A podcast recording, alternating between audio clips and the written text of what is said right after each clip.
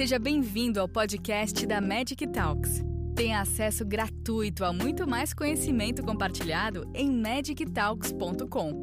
Magic Talks. Conhecimento é saúde.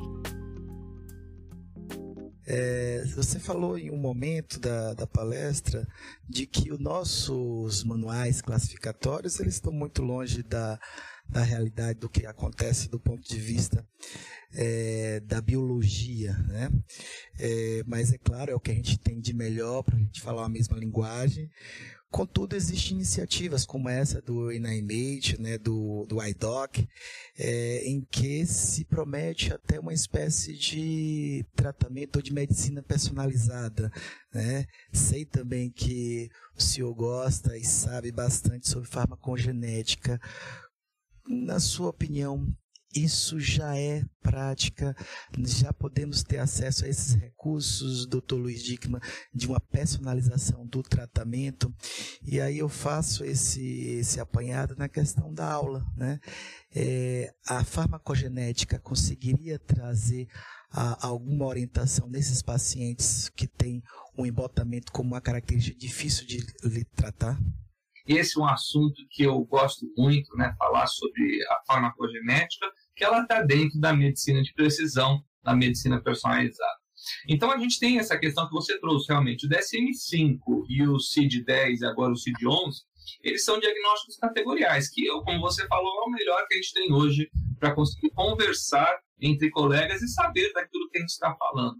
Porém, eles deixam muito a desejar, e a gente pode ver isso pela quantidade e qualidade dos tratamentos, que dificilmente atingem marcas maiores que 60%, 70% de resposta, né? porque provavelmente a gente não está tratando a mesma coisa. Então, o ARDOC, uh, ele não é a salvação, mas ele é uma tentativa do caminho não de abandonar a psicopatologia como alguns colegas acham, né? De ah, vamos jogar tudo que uh, Asperger, Kleplin, Broiler falou e vamos. Não, não é isso. A gente vai abandonar os critérios diagnósticos atuais, categoriais, e tentar traçar paralelos e circuitos neurais, biomarcadores, neuroimagem, genes, cada um com uma pequena quantidade de participação na formação daquela doença. Agora, o que é interessante, o que eu acho, que antes de a gente falar de qualquer coisa, a gente tem que saber o feijão com arroz do tratamento atual. Ou seja, não é para sair fazendo novidade, é, fazer medicações off-label, tratamento de coisas que são rodapé de livro, esquecendo que os inibidores seletivos, os duais, os multimodais, no tratamento dentro da SM5 e o CID11, eles são prioritários, ou seja, o feijão com arroz vai resolver a maior parte das coisas. Onde eu acho que a farmacogenética ganha destaque, a medicina personalizada ganha destaque, o tratamento da anedonia ganha destaque, naqueles pacientes que não estão seguindo o curso que a gente desejaria de resposta remissão, recuperação funcional. Então, eu acho que o ARDOC e todas essas outras técnicas uh, da medicina personalizada, elas vêm muito para tentar responder aqueles que não respondem ao tratamento usual. Então, o que, que a gente faz com esses pacientes? Olha, não deu certo, então esquece. Né? Ou seja, a gente saiu do guideline, acabou o guideline, para onde a gente vai? Olha, não tem o que fazer para você? Não. Então, eu acho que é, essas respostas que estão vindo estão vindo muito mais para esses casos de resistência, e antigamente chamado de refratariedade, do que para o feijão com arroz. Então, é, eu continuo batendo na tecla. A gente tem que saber muito bem DSM, CID, prescrição de fármacos todos de guideline antes de pensar em sair da casinha e começar a tratar coisas de forma muito diferente. A vortioxetina está dentro do feijão com arroz, ou seja, ela é do nosso dia a dia, ela é a primeira linha para vários tratamentos e pensar em outras possibilidades devem vir quando tudo começa a falhar. Então, acho que essa é a mensagem principal. Não esquecer da formação. É, pensando que a grande maioria dos nossos pacientes não vai ter acesso a, ao teste farmacogenético. Nesses pacientes que a gente vê que mantém esse embotamento, essa anedonia, na prática do senhor, como que o senhor tem feito para conduzir? Mesmo trocando a medicação, colocando a vortioxetina e não melhora isso, é, tem alguma associação que o senhor costuma fazer? Como que tem sido na prática? Na prática, o que a gente trata, né? Então, assim, tem anedonia, você sabe hipoteticamente que a gente está falando de uma circuitaria, né? Dopaminérgica, noradrenérgica. Então, a vortioxetina, ela entra como uma possibilidade, ou seja, tirar as medicações puramente serotonérgicas uh, e entrar com a vortioxetina, otimizar a dose dela, né? Uh, está otimizada, está pelo menos 15, 20 miligramas, ainda com uma resposta insuficiente.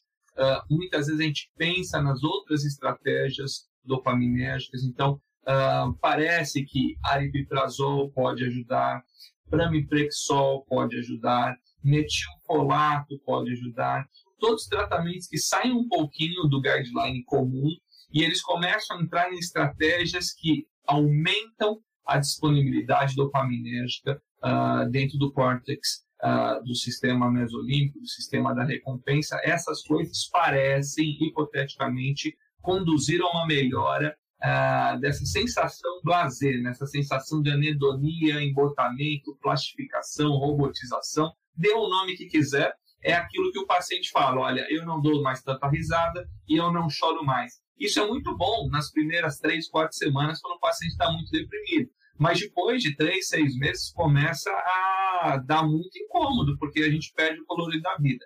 Então, as estratégias é, que focam, né? Desde a bupropiona, aí tem que tomar um cuidado, né? A bupropiona, ela dá para usar com a vortioxetina, mas ela é um inibidor potente de 2D6, ou seja, ela vai aumentar em duas a três vezes a quantidade de vortioxetina no nível cérebro. Então, aí a gente baixa a vortioxetina normalmente para 10 e coloca a bupropiona. Mas eu gosto muito mais, é, várias vezes, dessas outras estratégias. Então, pramipexol é uma delas. Então, lembrar que um agonista dopaminérgico usado no tratamento do Parkinson, usado nas síndromes pernas inquietas, e que em 1,6 miligramas em média nas revisões ah, sistemáticas parecem ajudar no tratamento de depressão resistente, que tem esse componente de anedonia e embotamento, porém, contudo, todavia, pode aumentar a compulsão sexual, de compras, de gastos, então é sempre um cuidado a mais que a gente tem que tomar. Ah, o metilfolato, ele aumenta a SAMI, o SAMI é um metilador do grupo, é, principalmente da ponte, e a ponte sendo metilada, ela diminui a atividade, então eu diminuo a destruição de dopamina, isso também parece melhorar a anedonia. Aripiprazol e brexpiprazol, né, a família dos uh, agonistas parciais, uh, também podem ser uma, uma boa. Então, muitas vezes, uh, a gente acaba associando, por exemplo, a vortioxetina com dextriprazol, ou aripiprazol, ou metilfolato, ou uh, pramipexol, são algumas das estratégias, existem outras. Tá? Isso pensando na anedonia e embotamento. Ah, eu vejo também né, que o seu é, pano de fundo é, tem o Instituto né, de Psicofarmacologia. Né, é, é, quem tiver acesso, ou melhor, quem tiver interesse, é, é, doutor Luiz, como que a gente pode chegar, como que a gente pode falar com tanta facilidade em temas como psicofarmacologia? Então, a gente tem o BIP, que é o Instituto Brasileiro de Farmacologia Prática, a gente mudou o nome porque a gente abrangeu mais, a gente foi para as áreas básicas. Uh, o BIP, ele é parceiro, sócio do Neuroscience Education Institute, que é do professor Stahl. Então, uh, a gente tem os grupos né, é, de WhatsApp, que são grupos gratuitos para quem quiser. Uh, pode mandar um WhatsApp para mim, tem um care, mas agora não lembro de, de cabeça o número. O meu número é 011 9 8442 1460. Hoje a gente tem né, já mais de 40 grupos com 10 mil profissionais da área de saúde e todo dia a gente compartilha alguma coisa relacionada a neurociências. Mesmo quem não é, é, é, é membro uh, premium, essas coisas do BIP, todo dia né, o que a gente quer é elevar o conhecimento dos colegas e da gente, né, uh, melhorar a nossa prática clínica, porque no final das contas a gente está ajudando né, os pacientes uh, se a gente treina todo mundo um pouquinho mais, e sempre cabe um pouquinho mais de informação na nossa cabeça. Então, essa é a nossa régua, né?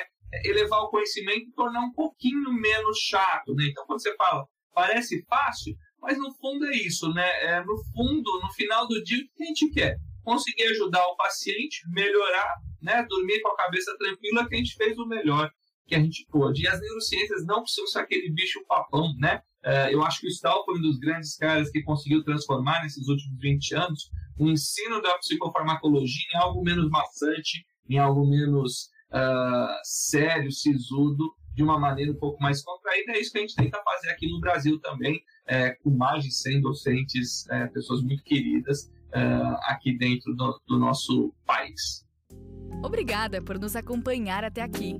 Gostou desse conteúdo? Compartilhe com seus colegas e continue em contato com a gente acessando magictalks.com e em nossas redes sociais para ter acesso a muito mais conteúdos como este.